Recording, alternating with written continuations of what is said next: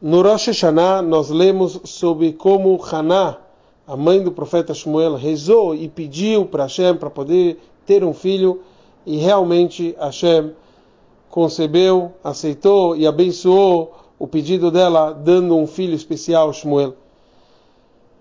E a gente lê a leitura no profeta como passa o Cohen Gadol, o sumo sacerdote, ele, e ele vê Hana rezando em voz baixa, só dava para ver os lábios se movimentando, e falou para ela: Até quando você vai continuar se embebedando?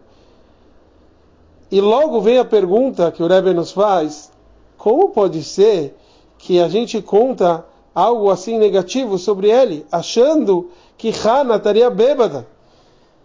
Ele que sabe diferenciar, ele que é um líder, sabe enxergar quem estaria com boas intenções ou, Shalom, o contrário, qual o significado de contar que ele fez um erro como esse?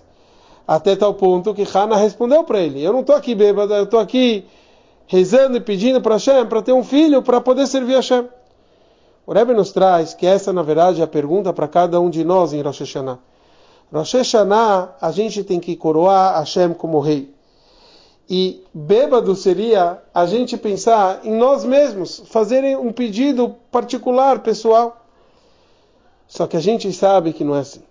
Cada Yudi, no íntimo dele, ele pede para Hashem um ano bom e doce fisicamente, mas é para poder servir Hashem.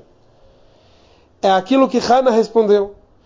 Mas, obviamente, a gente tem que tentar deixar isso de uma forma revelada também, de uma forma bem clara, explícita, que a gente está querendo um ano bom e doce para ser abençoado fisicamente, para poder servir a Hashem da melhor forma, com tudo do bom e do melhor em todos os sentidos, fisicamente e espiritualmente. Que Tivav Hatimat Tová, Leshanat me tocar a todos.